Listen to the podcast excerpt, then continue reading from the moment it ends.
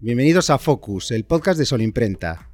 Hoy estamos grabando nuestro sexto episodio con Andrés y nuestra invitada. Hola. Nos hemos desplazado a Madrid para poder compartir un rato con nuestra invitada y compartir toda su experiencia no solo en el tema de opiniones de clientes, sino su experiencia en el mundo e-commerce.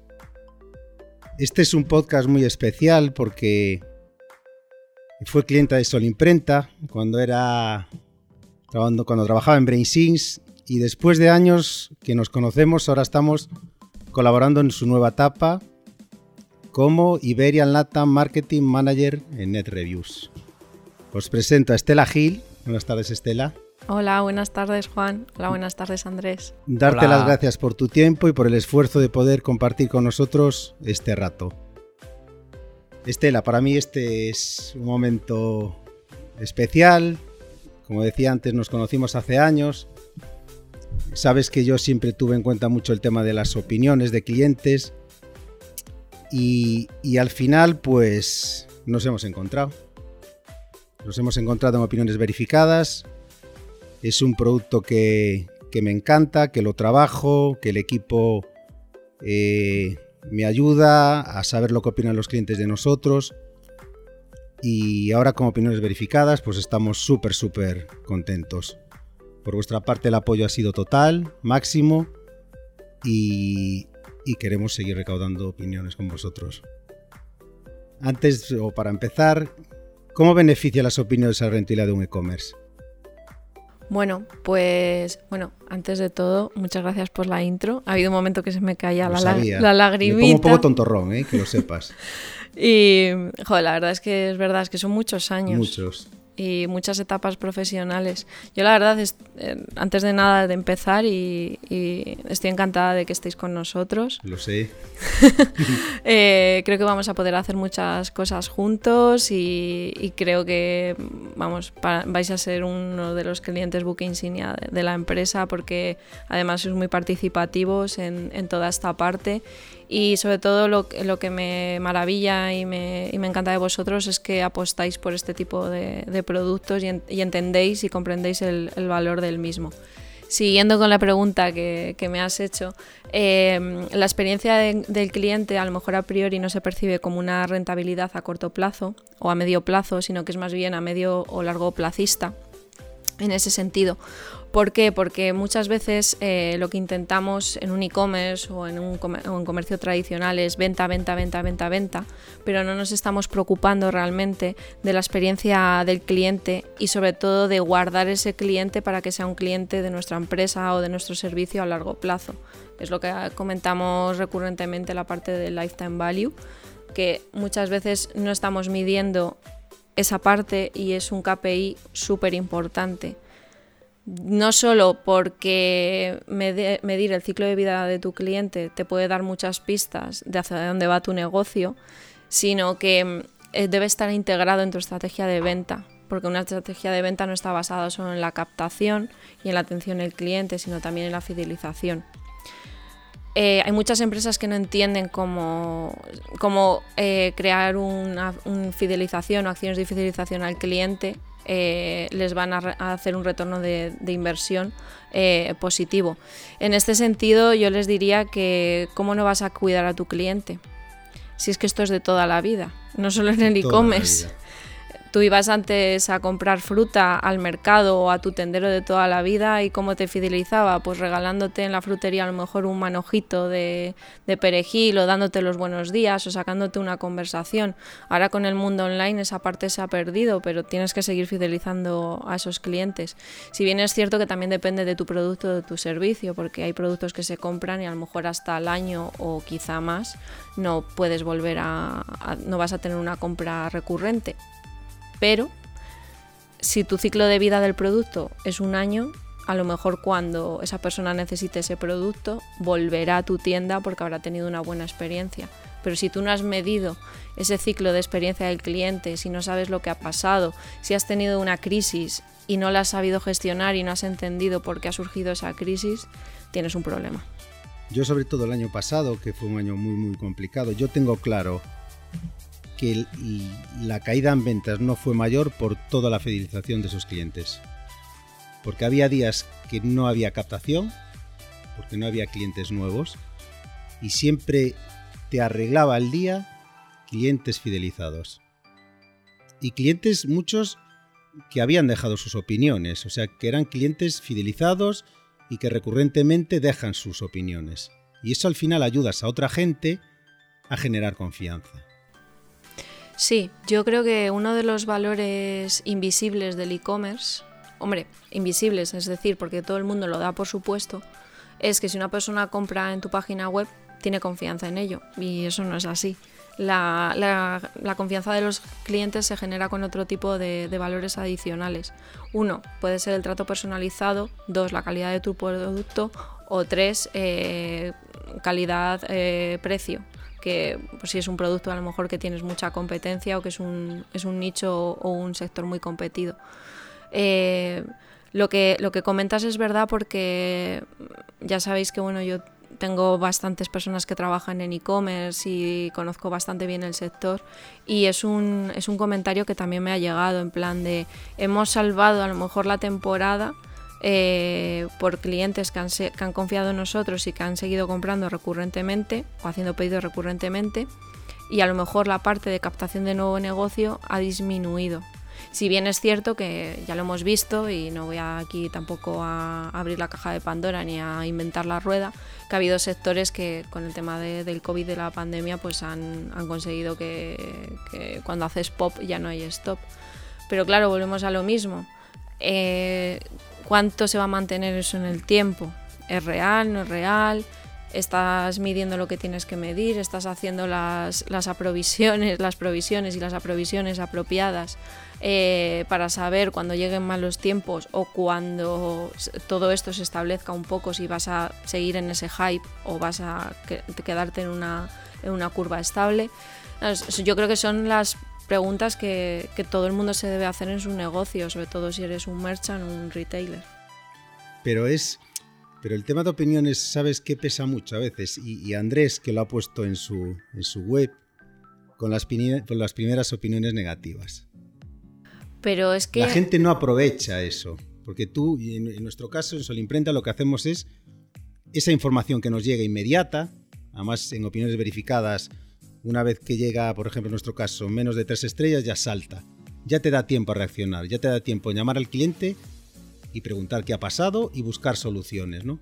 Pero sí es cierto que las, los que somos dueños de un e-commerce, esas opiniones negativas, la primera duele. Yo tengo que decir que la primera, la segunda, la tercera Sufrió, y ¿eh? unas cuantas más te quitan el sueño, ¿eh? Sí, sí, te quitan el sueño, sí. Hiperventilaba, ¿eh? Hiperventilando, sí, sí, sí. y eso que tenía. O sea, yo porque he puesto esto, ¿no? O sea, y no porque la gente no valoraba, esas opiniones coincidía que no estaban valorando en sí eh, mi servicio de nuestra web Visurun, el, el servicio de, entrega o la calidad, el plazo, se cumplía todo, ¿no? Sino que eran opiniones que decías, bueno, es que mm, me quedó largo el collar o, o, oye, elegí un collar que no me gusta, ¿no? Y te ponían un 1. Dices, a ver, ¿qué pasa aquí? O sea, ¿me estás valorando mi servicio, mi calidad de entrega, que hemos cumplido todo, que, no ha habido ningún, que somos transparentes, porque no te ha gustado a lo mejor, digo, pues bueno, las primeras las llevé mal. Menos mal, menos mal que hemos pasado ya de, tener esas malas opiniones con muchas positivas encima ya y, y bueno, incluso nos permitió hablar con esas clientas ¿vale? Y contestarle en público, cosa que es... Correcto, y ellas pueden también a su vez. Ellas ven que hay una conversación. Es que esa es la clave. Es la clave. Y en Reyes, o sea, alguien que te compra el día 5 o el día 4 y lo quiere recibir para regalar en Reyes y que te ponga un 2 porque no le llegó a tiempo, dices, a ver, es que en qué época del año estamos. Es que pero, qué courier ya, pero es que también hay una, hay, yo siempre determino que hay diferentes, hay hay que hacer una segmentación por diversos targets. No es una, no es una no es una cosa que no haya que tener en cuenta. Es decir, una persona que es un heavy user o que, compra frecuentemente online, no vas a tener nunca esos problemas. O sea, a lo mejor te puede poner una mala reseña, una mala opinión, pero va, va siempre entender que si ha habido un huracán Filomena y has hecho un pedido a Zalando, pues no va a llegar en tiempo y forma, porque es imposible, pero porque entiende que, hay unos plazos de entrega que si hay algo que es, que es fuera de lo común, no se, va, no se va a dar el caso. Pero personas que a lo mejor no están tan habituadas a comprar online y demás, sí que se puede dar más que ese tipo de segmento tenga unas valoraciones mucho más, entre comillas, dañinas para, estoy de acuerdo, Estoy de acuerdo contigo, sí.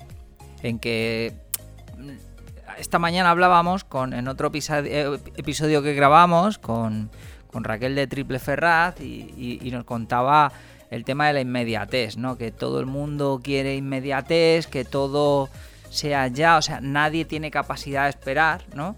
Eh, en Madrid nevó hace poco, ¿no? Y, el transportista nuestro, o sea, lo primero que me hizo fue enviar un mail, pues todas las entregas que habían para este día y los siguientes, pues se van a tener que aplazar porque no estamos... Y sin embargo, oye, los transportistas son héroes porque aún con nieve y tal, en poco tiempo salieron a repartir. Vemos, eh, LinkedIn se llenó de imágenes no sé, de Sending, de GLS y de empresas DHL, que, ah, DHL que, que estaban repartiendo. Sin embargo, claro, los, los, la atención, o sea, el equipo de atención al cliente no paraba de recibir emails eh, llamadas de gente de mi paquete, de mi paquete, porque claro, ponía 24 horas, claro, a veces, y eso es muy interesante lo que has dicho, ¿no? Que suele ser cliente nuevo, ¿no? Sí que es cierto, ¿eh? Los, los que te conocen los que son o que, compran, o que compran habitualmente, porque yo, por ejemplo, compro habitualmente en Zalando, en Amazon, en tal. Y yo lo que me he dado cuenta es que las personas también que, compramos habitualmente, eh, cuando estamos en un entorno normal, o sea, cuando en un, en, un, en un espacio de tiempo, también te vuelves un poco exigente. Y te molesta mucho que si te han dicho que te lo van a entregar dentro de dos días, tal. Sí que bien es cierto que yo creo que también como comprendes más el proceso y entiendes más esa parte, no porque trabajes en e-commerce, sino porque si compras habitualmente habrás tenido incidencias más de una vez, entonces entiendes por dónde te sopla el aire en ese sentido. Hablo como, como cliente. Pero yo lo que me he dado cuenta ahora, el otro día me metí en la web de, de Sin, de los chinos, y me compré un montón de cosas. Y me dicen que me van a llegar ahora en febrero. Y digo, en febrero me he muerto. Claro, estamos ya tan acostumbrados a, pues eso, las entregas de 24, 48 eh, horas y tal, que ahora eh, para otro tipo de, comercio, ya no hablo de, gigantes como China y demás, eh, se les hace también un mundo esa parte logística, porque claro, tienes que dar un servicio a los clientes. Y es que es un, es un tema, porque estamos inconscientemente estamos educando a los, a los clientes de tal, de tal manera de, que ya saben eh, dónde tienen que decir, dónde tienen que hablar, dónde tienen que exigir. Y eso es, eso es, un, es una cosa buena porque harán muy buenas valoraciones, pero es una cosa mala también porque serán también mucho más exigentes y las opiniones quizá tengan, entre comillas, más fundamento en ese sentido. A mí me gustaría que tenemos aquí a Juan ¿eh? con nosotros. A mí me gustaría porque él siempre cuenta el tema de, que tiene clientes que le acompañan desde el inicio, ¿no? Y cuando hablamos de lifetime value, creo que digo, jolines, 8 años, 9 años ahí acompañándole. Oye, antes cuando empezó que no había todo el tema de opiniones y tal, pero claro, ¿Cómo, ¿Cómo conseguiste eso, Juan? Yo tengo. Yo, te puedo decir como yo te puedo decir como yo encontré a Juan. ah, claro. Claro. Eres de esas. Claro, yo soy de esas. Pero fíjate, yo lo que voy a decir ahora igual la lío. Mira, yo luego pensando, yo el sello de opiniones verificadas lo tuve, lo puse. Hace años. Sí, cuando, cuando aterrizó opiniones en España. ¿Qué pasa? Que me empezaron a poner opiniones negativas y me calenté porque no lo entendía. Yo vivo el negocio, lo vivo. Y no entendía cómo yo esas opiniones negativas las puedo convertir en opiniones positivas. Entonces, cuando no te lo explican y tú ves que hay opiniones que no entiendes qué ha pasado, entonces te crea frustración.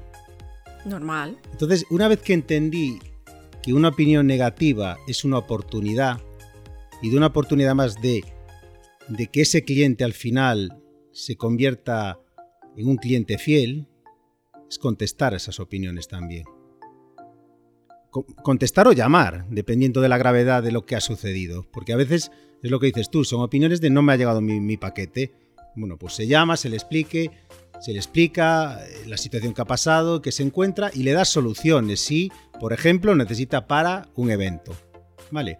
Entonces tú, al final, ese cliente que estaba enfadado, si tú le das solución, y esa solución viene porque tú has detectado que tienes un mecanismo, como es opiniones verificadas, donde él puede dejar hmm. su reseña. Porque probablemente, si no hubiera esto, tendríamos muchos más clientes enfadados que nosotros no sabemos. Ese es el tema. Hay uno de los temas súper importantes que yo creo que, que, todo el mundo tiene que hablar, que es que tú tienes que ser el que controle la conversación sobre tu producto, sobre tu marca o tu servicio. Y es lo que algunas empresas algunas marcas no están entendiendo. Y están dejando a libre albedrío, que gente opine en foros eh, eh, abiertos sin ningún tipo de control. Y lo que, no puede, lo que no entienden es que eso a largo plazo daña mucho a tu empresa. Porque si yo el día de mañana voy a buscar tu empresa o un producto que está asociado a tu empresa y veo eso, es que no voy a ni siquiera a, pinchar en el, link, en el link de Google para abrir y ponerme a burbujear en tu e-commerce porque me va a echar ya de primeras para atrás. Y la parte de la irreputación, que nos hemos cansado de hablar de ella, pero que muy pocas empresas y marcas realmente están adoptando buenas praxis en este sentido. Y es, es, es, muy complicado porque parece mentira que ya en, el, en, el, en la parte del e-commerce, de marketing digital en la que nos encontramos, que no estamos ya en una etapa de madurez aquí en España, eh, no todavía no hayamos interiorizado eso y tengamos que seguir un poco evangelizando a, los clientes o a los retailers eh, en ese aspecto. Es una cosa que a mí en concreto me llama poderosamente la atención. Porque yo no dejaría esa parte al azar, pero ni ahora, ni hace cinco años atrás, ni mucho menos eh, cinco años hacia adelante. Y luego era lo que te comentaba, el consumidor y el cliente cada vez se está volviendo más refinado y tiene un poder de voz y convocatoria, que ya lo hemos visto todos con el tema de, luego si queréis hablamos del tema de influencers y todo eso. Redes sociales. Exactamente. Eh, muy fuerte. Entonces, mm, es una parte que yo creo que es fundamental, tengas un negocio pequeño, grande, eh, multinacional, que tienes que controlar. Yo para mí ha sido un elemento de marketing súper importante. Yo lo he exprimido, las opiniones yo en el momento que entendí la fuerza de que otros clientes nuevos pudieran ver valoraciones positivas de otros clientes reales contestadas, porque también ves que muchos e-commerce no las responden, ni las negativas ni las positivas. En mi opinión, un poco exagerada, yo creo que es una falta un poco de respeto si alguien dedica su tiempo a ponerte una reseña positiva o negativa, es un tema de educación. Hmm. Pero tampoco tienes que simplemente darle las gracias por... Y eso genera, porque además eh, ellos reciben un mail con esa respuesta, ellos ven que hay alguien detrás. Entonces al final el círculo siempre van a opinar, siempre que les, los habitúas, porque siempre que llegas a, a ese mail, él sabe que hay alguien. Hmm. Y luego hay una estrategia que voy a contar yo, que yo a los clientes les he enseñado, porque a veces mm, hay clientes que un tres estrellas o cuatro piensa que es bueno. Y esto es una técnica que, aprendí cuando trabajaba en banca. Tomar nota. Que es que encima de las... Sí, esto nunca lo he contado. Que tú cuando ibas al banco había una campaña de, qué opinaban los clientes. Todos los clientes tenían un cartelito encima de la mesa que ponía queremos que nos des cinco estrellas. Yo a mis clientes lo que les he enseñado es que una reseña buena son cinco, ni cuatro ni tres.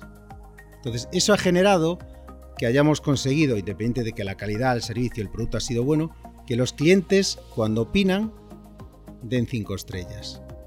Claro, pero ahí hay una parte que en tu caso has apostado mucho, que es una parte de integración de la atención al cliente como un valor, entre comillas, adicional de tu producto, de tu servicio. Entonces, tú has apostado esa parte y has involucrado al cliente en eso desde el principio, con lo cual le has educado. Pero mucho trabajo, ¿eh? no es sí, fácil. ¿eh? Sí, porque además eh, tu e-commerce lleva bastante tiempo. Entonces, cuando tú empezaste con tu e-commerce no había, no, había una, no había todavía esa cultura de la compra online establecida como, como lo hay ahora. Con lo cual, aunque fue un, un, esfuerzo grande por tu parte, quizá lo que hayas establecido es un comportamiento recurrente. Correcto, porque además, claro, ya todos los clientes o la mayoría que, tienen una experiencia positiva, valoran cinco estrellas y eso al final hace que la nota sea, pues como tenemos ahora, 9,9 sobre 10, que yo creo que somos de los e-commerce que más tiene a nivel Europa, incluso en Francia, donde vosotros sois, sois muy potentes, no hay compañías que tengan tan altas valoraciones un eh, volumen tan elevado. No, la verdad es que no. Yo, la verdad, el otro día me metí para, verlo y tomar algunas notas precisamente para, para venir con cositas frescas al, podcast. Y, me sorprendió mucho porque no sé por qué tenía la idea de que teníais un 9,5 sobre, sobre 10 y cuando vi lo del 9,9 dije, ay, ay chiqui, qué contenta me he puesto. este es, la verdad es que es, un orgullo, ¿eh? pero hay, hay mucho trabajo. Las cosas no surgen porque sí. Y yo, por ejemplo, hay muchos e-commerce de mi competencia que es que no las contestan, ni positivas ni negativas. Sí, bueno, yo puedo entender, eh, al final todo es entendible, porque mm, hay gente, por ejemplo, que, a día de hoy no le interesa la atención al cliente porque cree que puede a lo mejor generar más ruido que, beneficio. Eso también va en función un poco de, la persona y de, la estrategia que tú quieras integrar en tu empresa. Hay e-commerce que solo, porque lo siga viendo, que la gente se cree que no, pero que solo les interesa captar, captar y captar y les da igual que, ese cliente vuelva, que no vuelva, que... Mm, ¿Sabes? O sea, no hacen nada, sino ¿Y ese que... coste de la captación? Eso es, eso es, otro tema y podríamos hacer un podcast solo, solo para eso, porque mm, hemos visto empresas que no han durado mucho porque no tenían un, plan B, eh, solo tenían estrategias de captación.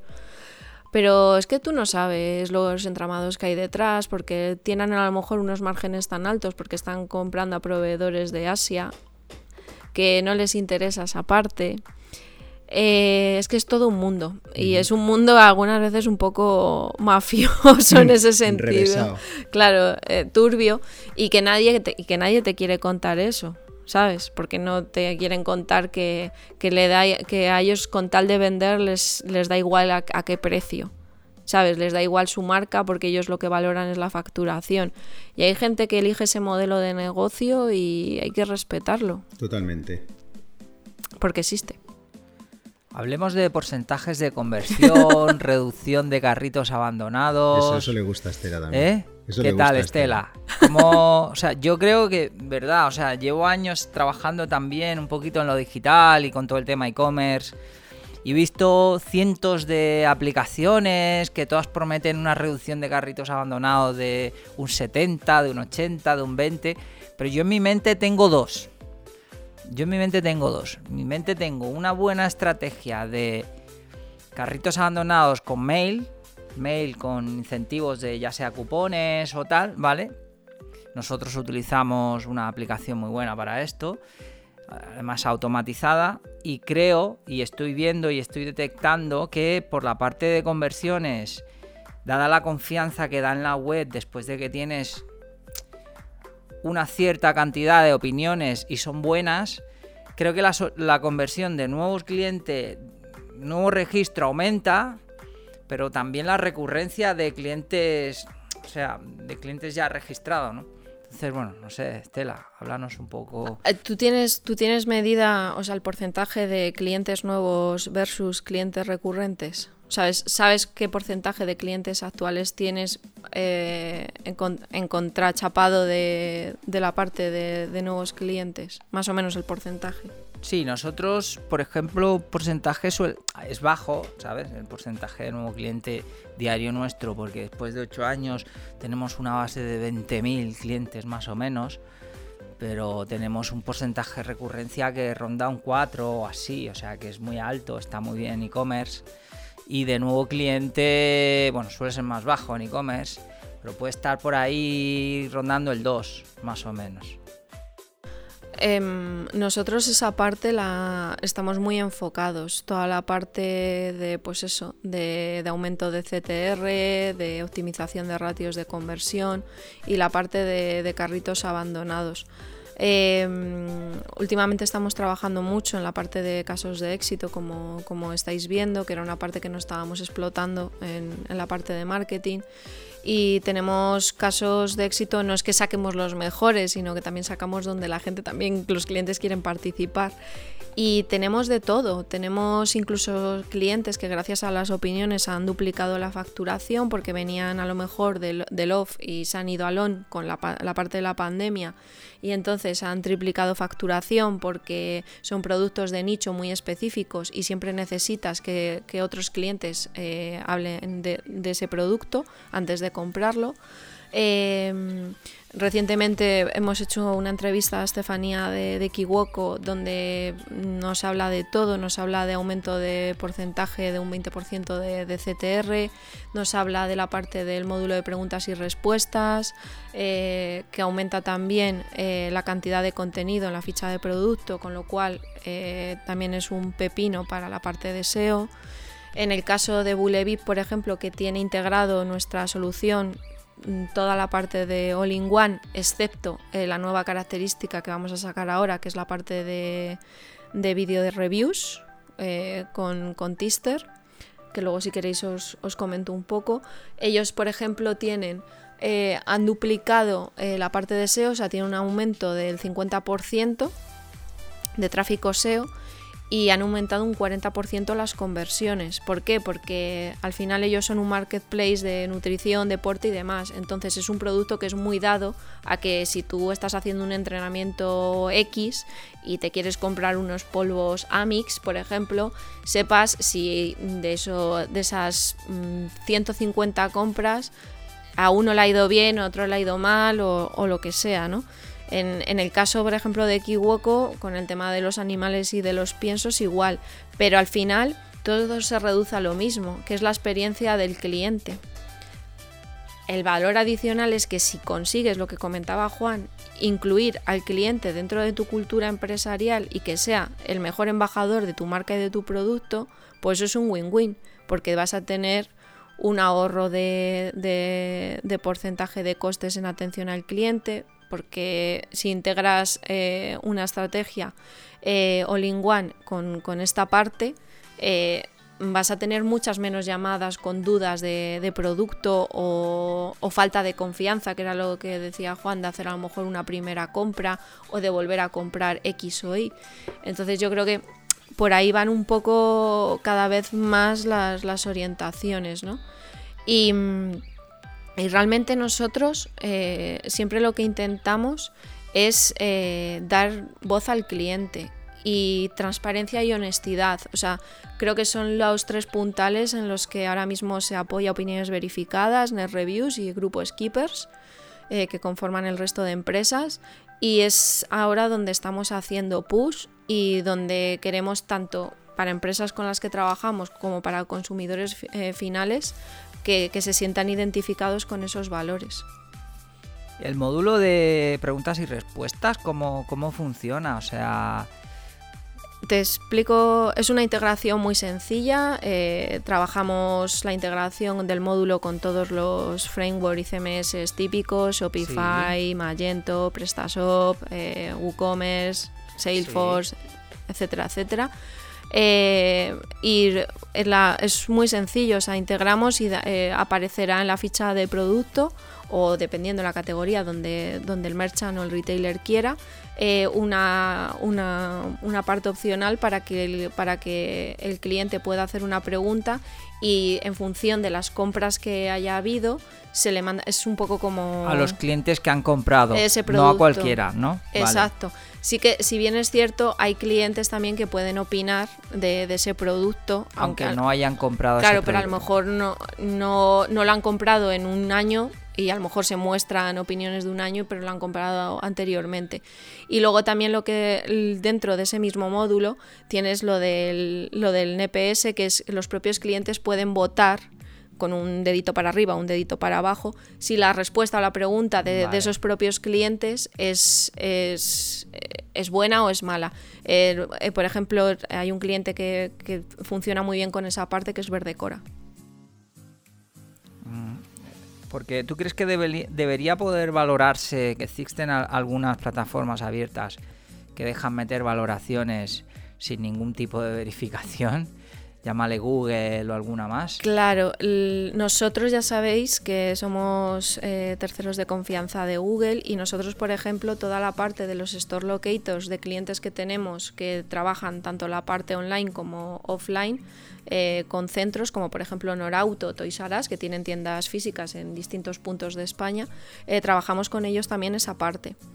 También para controlar que, no solo la puntuación de Google valga, sino que también va a aparecer la puntuación de Google, pero eh, gestionada de manera verificada por nosotros que es también uno de los valores adicionales, que es el producto que empezó desde un principio y que hemos ido trabajando y demás. Aparte de las estrellas en los L ratings, de, la parte de, de, shopping. Una pregunta, Estela. ¿Influyen las opiniones de los influencers más que las opiniones de los clientes reales?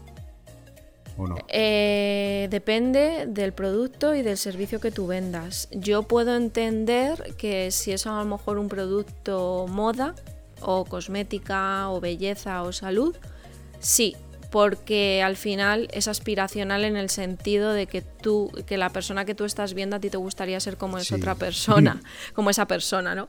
Eh, para otro tipo de productos y servicios, no. Yo, por ejemplo, si busco un taller Norauto, eh, en Madrid hay varios, ¿no? hay uno en Leganés, hay otro en Móstoles, otro en Alcobendas y demás.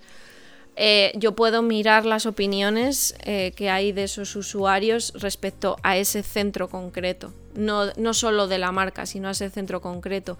Y ahí no me dejaría guiar por un influencer que me, que me diga, vete al, Norauto de Leganés, que es el mejor. No, ahí miraría otro tipo de valoraciones o opiniones.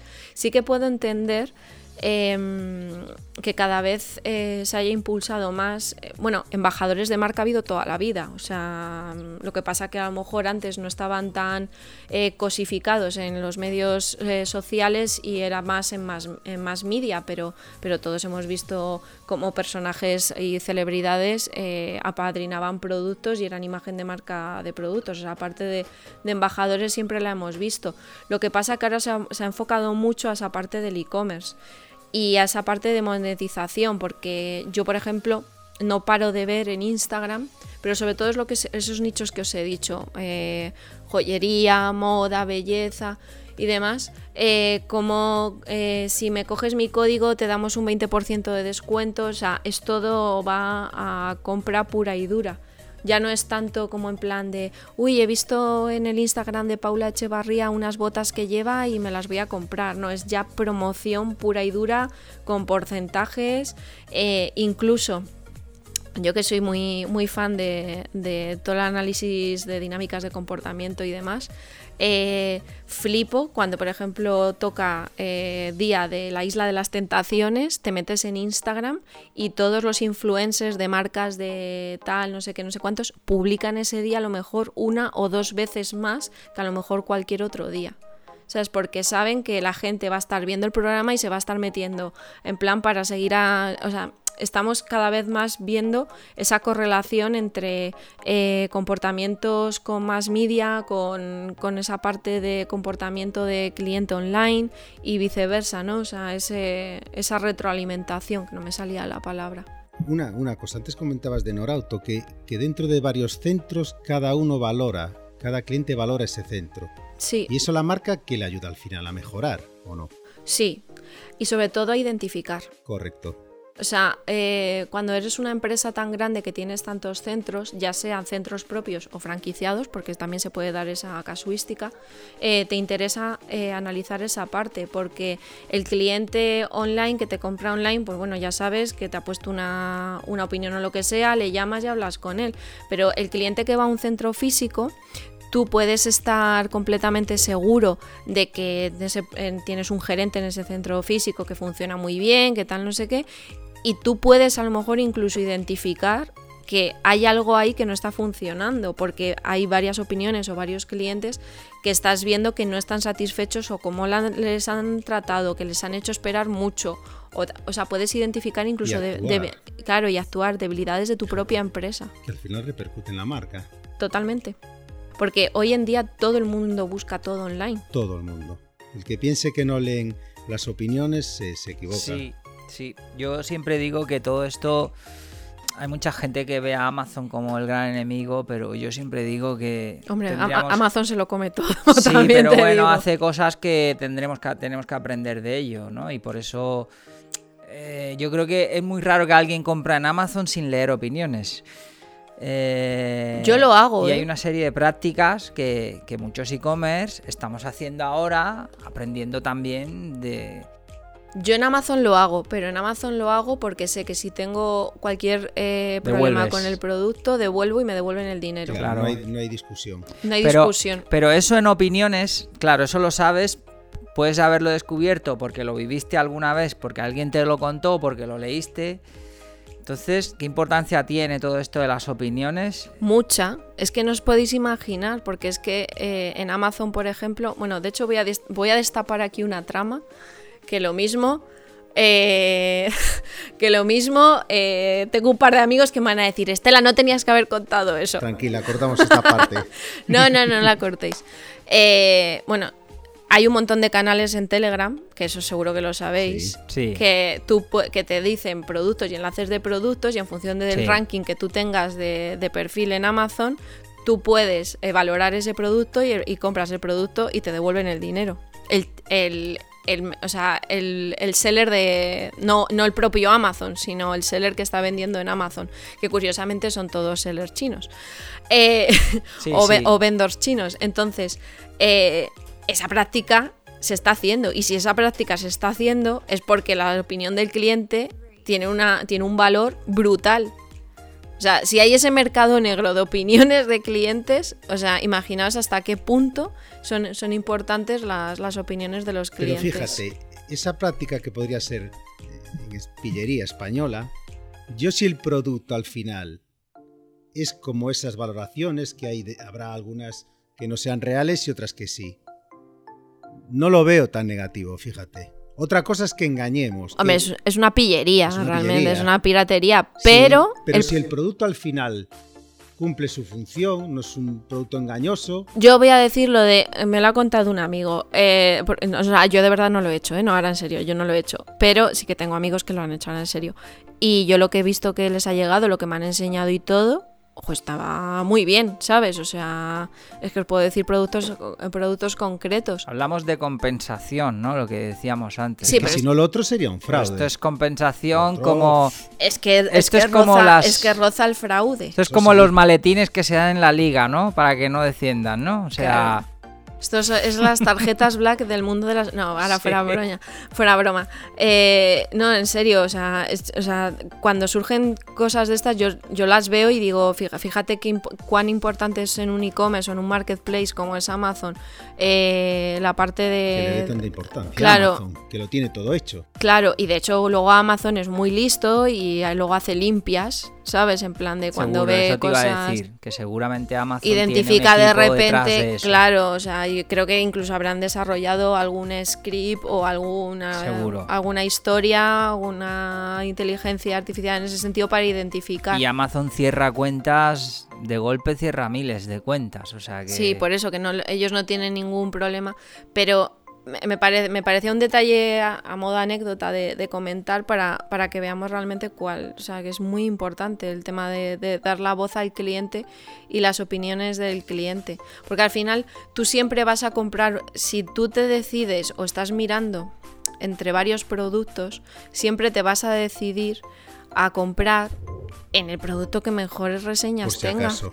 Por si acaso. Por si acaso es el empujón final. Si tienes dudas... De hecho es más, incluso si hay una diferencia entre, me lo estoy inventando, entre 20 o 30 euros, te vas a decidir por el que vale 20 o 30 euros más, porque a mí me ha pasado, para quedarte como entre comillas... Eh, más tranquilo. Más tranquilo. debe, debe un e-commerce tener cierta cantidad de valoraciones para dar confianza. Lo digo porque yo instalé hace poco el módulo en Visual Room, ¿vale? Antes teníamos el Google normal, el Google My Business, lo que pasa es que aquello es muy manual, te expones a que cualquier persona que no sea una compra verificada te opine. Bueno, tuvimos ahí casi 80 valoraciones, el 99% positivas. Pero claro, encontramos ahora una facilidad de recopilar eh, valoraciones muy práctica, muy rápida, muy sencilla, con, opiniones verificadas. Pero estaba ahí con la duda y decir, oye, va a parecer que mi e-commerce, que llevamos dos años trabajando y con miles de pedidos ya, que, que, alguien entre en mi web ahora en plena campaña navideña y vea 20 o 30 valoraciones, pueda pensar de, bueno, estos eh, con 20 valoraciones no voy a comprarles porque no, no, no me da nada de confianza una empresa que tiene 20 o 30 valoraciones. No sé, vosotros tenéis cada día que estáis captando nuevos e-commerce, ¿Qué, pensáis sobre esto? ¿Hay una cantidad de valoraciones mínimas? O... Eh, a ver, al final, eh, bueno, ya sabes que la, que la recolección de opiniones es en función también del volumen de pedidos. Se entiende que si es un e-commerce joven, no tienes por qué tener en, en, un principio un volumen de pedidos muy alto. Yo la, lo que vería eh, interesante es eh, si en ficha de producto estás empezando a tener entre 10, 20, como, eh, hablo de tu caso en concreto, 10, 20 y demás, pues es positivo. O sea, yo creo que es positivo en, cualquier caso, porque además el cliente se va a fijar también siempre en los productos que tengan mejores valoraciones, sobre todo uno si es un cliente nuevo eh, porque el cliente que ya te ha comprado anteriormente o que es un cliente recurrente, pues ya sabe cuál es el servicio, el producto y aunque vuelva a comprar, seguramente deje una, valoración también positiva. Nosotros en e-commerce que tienen, o marketplaces que, tienen a lo mejor tamaños un poco más, grandes, eh, creo que, una, sea, una cifra buena para, en ficha de producto, por ejemplo, sería a partir de 150 de ahí para arriba y sobre todo como valoraciones con lo que decía Juan, entre 4 y 5 estrellas. Porque claro, si tienes muchas valoraciones en ficha de producto, imagínate 250, pero tienes un porcentaje muy alto de malas valoraciones, pues a lo mejor una de dos, eh, debes identificar si es un tema de incidencia logística, si es un tema de calidad del producto o que hay algo del producto que el cliente no está entendiendo. Y tú tampoco estás haciendo para claro. para cambiarlo. A ver, no, es, no creo que sea tampoco una herramienta decisiva para quitar un producto de catálogo, ¿eh? tampoco nos, nos volvamos tampoco... No, servicio también, cuidado, no solo producto, servicio. No nos volvamos tampoco locos y nazis con esto, pero eh, yo me lo plantearía. De hecho, hay clientes como Bulevip que hay veces que toman decisiones de estrategia en función de esta parte. Yo en Visurrum lo he hecho. Yo en Visurrum he detectado eh, una serie de productos que yo pensaba que cumplía expectativas y he descubierto que no, porque aunque el servicio era bueno y tal, con las valoraciones de producto te das cuenta que te cuenta o que te dice la gente y, hay algunos productos que los hemos eliminado de catálogo. Es que si no es muy difícil escuchar al cliente. ¿eh? Hmm. No, es tan fácil en el día a día de, un canal donde la gente te diga ya. dónde estás, cómo es tu producto, tu servicio, por ejemplo, el tema de la logística. Hay muchas decisiones del operador logístico que te lo puede decir las opiniones de clientes. No, claro, eso es fundamental. entrega tarde, caja rota.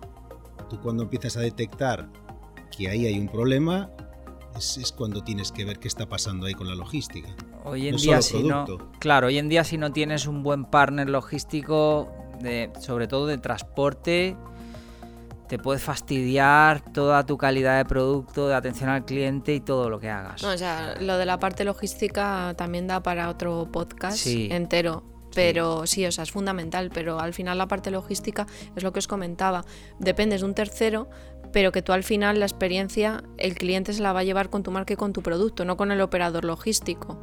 ¿Sabes? Porque el cliente puede, porque tú le puedes dar el tracking al cliente de seguimiento, darle toda la información, incluso el cliente puede acceder directamente a hablar con, con, el operador logístico y demás. Pero si no tiene una buena experiencia, eso le va a dar igual.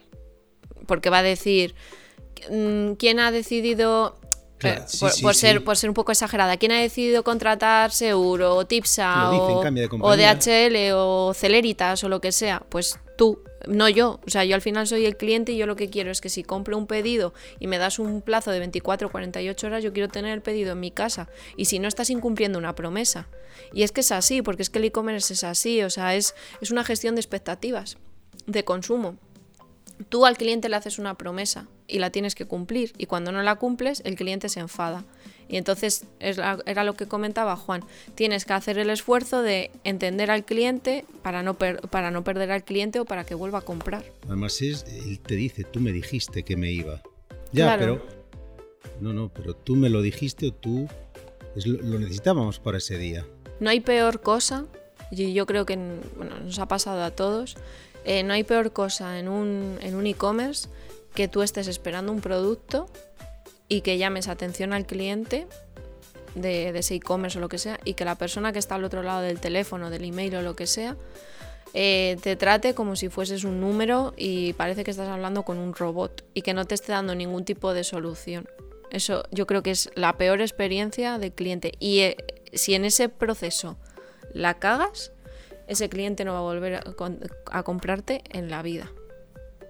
Porque a mí me ha pasado. Y ya si tienes que llamar a un 902...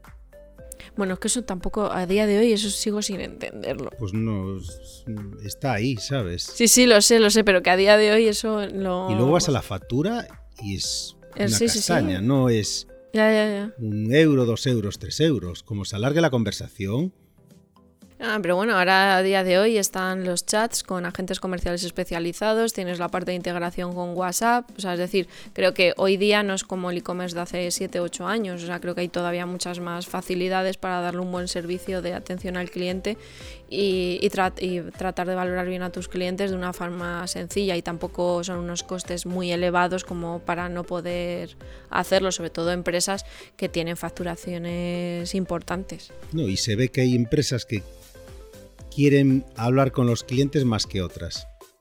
Al tema telefónico se nota y parece que en el e-commerce cada vez los teléfonos se ocultan más.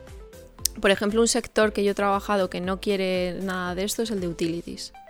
Todo lo que es eh, gestión de telefónica, o sea, Vodafone, todo eso, no les interesa nada de esto.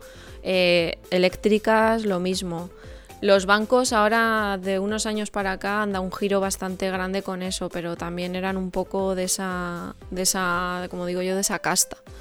Y, pero mm, la mayoría no quieren porque al final eh, tienen tal volumen de clientes y al final son servicios tan genéricos que sí que es verdad que cuando tú analizas hay un porcentaje muy grande de descontento. Y no, a lo mejor muchas veces no es porque des un mal servicio o tengas un mal producto, es que es imposible gestionar ese volumen tan, tan, tan grande de, de, de experiencia del cliente.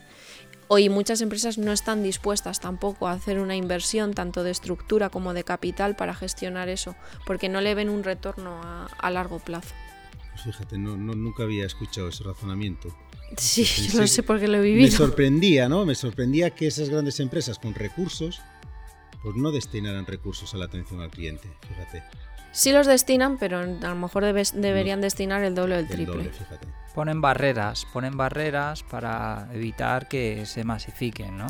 Sí, y luego también aprovechan, a ver, esto suena muy mal, pero eh, aprovechan mucho el desconocimiento de algunos sectores, como es por ejemplo el eléctrico. Tú cuando miras una factura de, la electricidad no te enteras de nada hasta que no o trabajas en eso o conoces a alguien que trabaje ahí que te explica qué son los peajes, qué tal, y qué porcentajes y tal. O sea, no te enteras.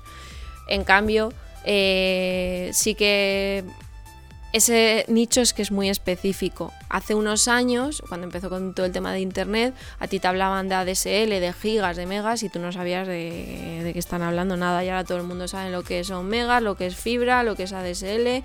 Eh, incluso te, te podrías incluso hasta configurar tu propio router en casa si quisieses.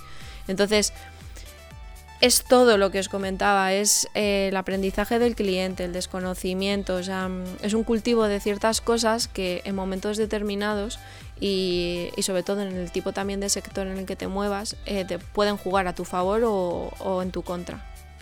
Y vamos, te pueden meter un gol por toda la escuadra. Sí, sin embargo estamos en, en una época del e-commerce bastante maduro, en el que eh, ha crecido mucho todo el consumo ¿no? en general y, donde para poder competir y crecer tienes que ser muy transparente, tienes que...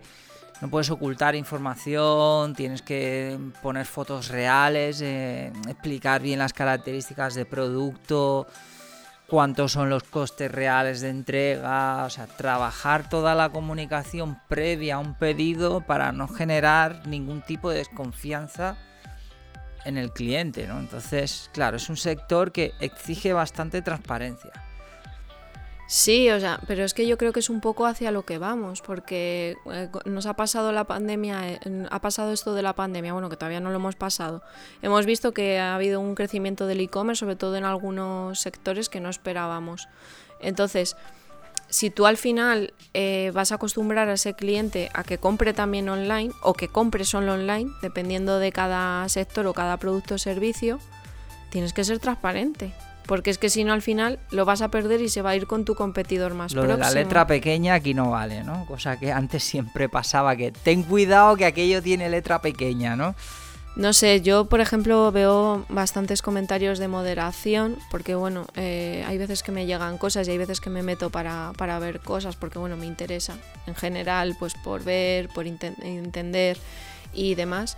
Y, es, es increíble como hay clientes que era lo que comentabas tú, no se quejan por desconfianza de he comprado esto y me han engañado y tal, sino es ya a la exigencia máxima, en plan de he pedido esto eh, y me han dicho que lo entregaban hoy, han pasado 12 horas y no y el pedido no ha llegado y quiero que me devuelvan el dinero y tal. Y yo creo que el consumidor tanto online como offline, es que yo no sé si os pasa a vosotros, yo me he dado cuenta que la gente se ha vuelto súper impaciente. Sí pero con todo. Y esto lo quiero ya, y esto lo quiero para ayer, y incluso trabajando en el, en el día a día y todo, o sea, nos hemos vuelto personas súper impacientes. Y las generaciones que vienen todavía mucho más. Sí, bueno, claro, yo, yo estoy, en estoy en millennial, pero toda la parte de generación Z y generación Y y todo eso, eh, yo no sé, porque además eh, son generaciones que son eh, muy impulsivas en la compra, porque han, sacado un nuevo estudio que estuve leyendo el otro día. Perdonad que no lo haya apuntado, pero no, me quedé con algunas cosas y demás. Son súper impulsivos en la compra. son personas que son, van a ser muy difíciles de fidelizar porque no les va a interesar, em, que, van a, que sobre todo se van a llevar mucho por, la, por el pulso, por la voz o por la masa crítica y, y sobre todo eh, van a ser siempre intentar ser siempre influenciadores en su círculo social más próximo. Eh, porque van a nacer con eso, van a nacer con la, van a nacer con la cultura de, las redes sociales, eh, de la influencia, del aparentar hacia los demás y lo de, mm, como digo yo, en vez de, de, fuera para adentro, de dentro para afuera. Y es, va a ser muy complejo, va a ser muy complejo porque viviremos, a ver, no, no diré el ocaso de una civilización porque suena súper apocalíptico, pero, pero viviremos dinámicas sociales que, a lo mejor a día de hoy nos, llevaríamos las manos a la cabeza. A mí me gustaría para ir concluyendo, Estela, que nos hablaras un poco sobre tendencias de consumo, comprador, año 2021, 2022. Bueno, pues eh, nosotros ahora desde Francia, de hecho, habíamos sacado un caso de éxito analizando un poco las tendencias de consumo. Eh, analizando un poco los sectores que, para, opiniones verificadas han dado un vuelco, sobre todo en este año 2020 y que seguramente seguirá la tendencia en 2021, es toda la parte de, decoración y hogar. Eh, toda la parte de, mm, mm, de, complementos de coche, de moto y demás, eh, toda la parte de, tecnología también, de dispositivos electrónicos, toda la parte de ocio y tiempo libre también, Y toda la parte de e-learning también, porque claro, ahora todo el mundo desde casa. Así que yo creo que, en función de esas tendencias hay varias cosas con las que me quedaría eh, que han salido en esta conversación y en este podcast. Eh, la parte de, la exigencia del cliente, la educación del, consumidor y del cliente, que cada vez es más exigente y tiene más conocimiento del sector, con lo cual eh, muchos e-commerce tendrán que poner las pilas en este sentido. Lo que hablaba de la transparencia y la honestidad, creo que, es que son dos palabras que todas las empresas deberían abanderar. Y, sobre todo, y lo más importante, eh, tender la mano a los clientes. O sea, los clientes no son los enemigos, ni las empresas son los enemigos del cliente. Y creo que ha habido muchos años eh, que eso ha habido una barrera ahí que, que, costaba. Creo que el e-commerce eh, en cierta parte y el mundo digital lo ha roto bastante, pero creo que todavía quedan algunos retos que interesantes. Y el otro día en LinkedIn eh, José Carlos Cortizo Corti decía que, el e-commerce ha, dejado su infancia para llegar a su madurez y yo casi que le diría que estamos en la pubertad. sí, con todos los problemas que la adolescencia conlleva y de lo que hemos hablado creo que son algunos. Son los primeros granos del acné de, de ese e-commerce. y luego fundamental para toda la parte del B2B, creo que toda la parte de, distribución, si trabajas con distribuidores, si trabajas con distribuidores y con cliente final, toda esa parte de B2B, porque al final yo creo que también el B2B es como menos sexy que, el B2C y siempre nos, nos, olvidamos de esa parte. Creo que hay empresas como, el, vamos, un ejemplo claro es Solo Imprenta, eh, que están apostando por, esa experiencia del cliente y lo están haciendo bien y de hecho están consiguiendo resultados con ello. Y yo creo que es ahí donde otras empresas deberían fijarse, o sea, ponérselo como espejo. Es que yo tengo claro que no entiendo el éxito de Solo Imprenta sin los clientes. Eso lo tengo claro. Son los clientes al final los que compran y en el caso del e-commerce pagan por adelantado, que parece que es algo normal, pero le estamos pidiendo a la gente que nos dé que nos, nos, meta su tarjeta, que parece que es algo que, a veces nos olvidamos. ¿Tú, te acuerdas cuando le pedías a la gente hace ocho años que pidiese su tarjeta? Claro. Ahora parece ya normal y que no pasa nada, pero... Nosotros veníamos de la cultura del teletienda y la compra contra reembolso. Y en países como Portugal eso, sigue, eso sigue sucediendo. Y, parece mentira que, ahora tú metes la tarjeta como el que mete cualquier cosa y no va a pasar nada, porque tú ya has entendido que tienes eh, una seguridad, que si tienes algún problema con esa tarjeta tu banco te va a respaldar, pero antes nadie se, se planteaba ese tipo de cosas, a la gente le costaba. Bueno, soluciones como PayPal crecieron tanto porque ofrecían una seguridad más, más allá de lo que te daban las tarjetas del banco normal, ¿no? Pues llegados a este punto me gustaría un poquito, antes de, acabar, de hablar del B2B, ¿no? Que el otro día leía que es la nueva ola del e-commerce, ¿no? El, el B2B es una tarea pendiente, creo que viene en crecimiento bastante. Nosotros somos bastante un e-commerce B2B en solo imprenta, y, tenemos esa experiencia. Dentro de poco estaremos participando en una mesa redonda y ya lo, ya lo comentaremos. Pero bueno, vosotros que tenéis datos de e-commerce B2B en opiniones verificadas, ¿qué crecimiento, cómo está el sector? Eh, es lo que te comentaba, hemos tenido también clientes de los, de los nichos que, y de los sectores que te he comentado que también son B2B y que han tenido también un gran crecimiento.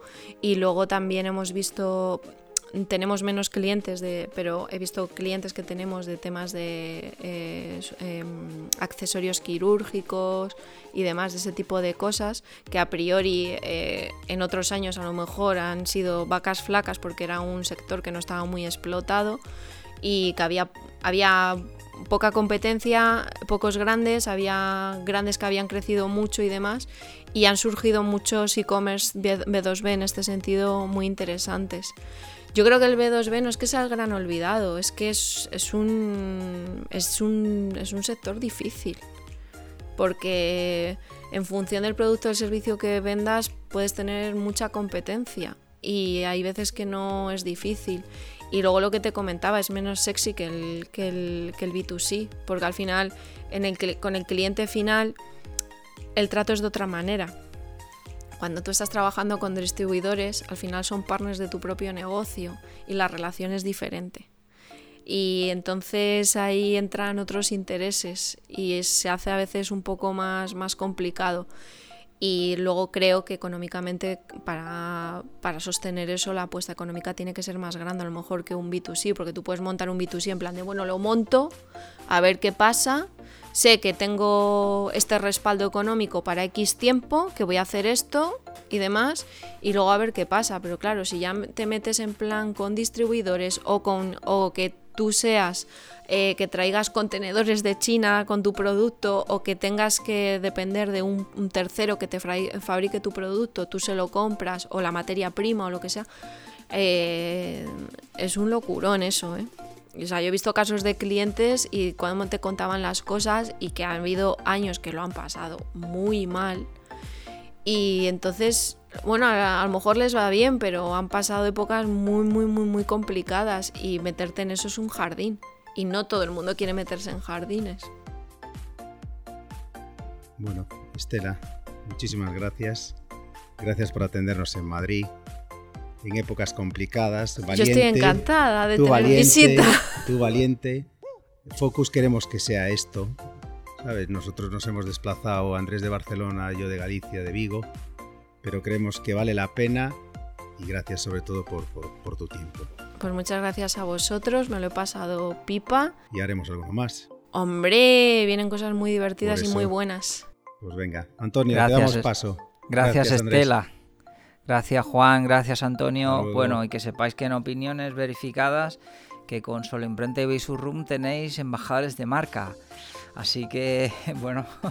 Y yo feliz. Eso, eso es. Clientes satisfechos, los mejores embajadores. Claro. Total. Bueno, eso es el B2B, eso es el B2B. Sí. Venga, muchas gracias. Adiós. Muchas gracias Estela por participar en Focus. Gracias por haber estado en nuestro podcast.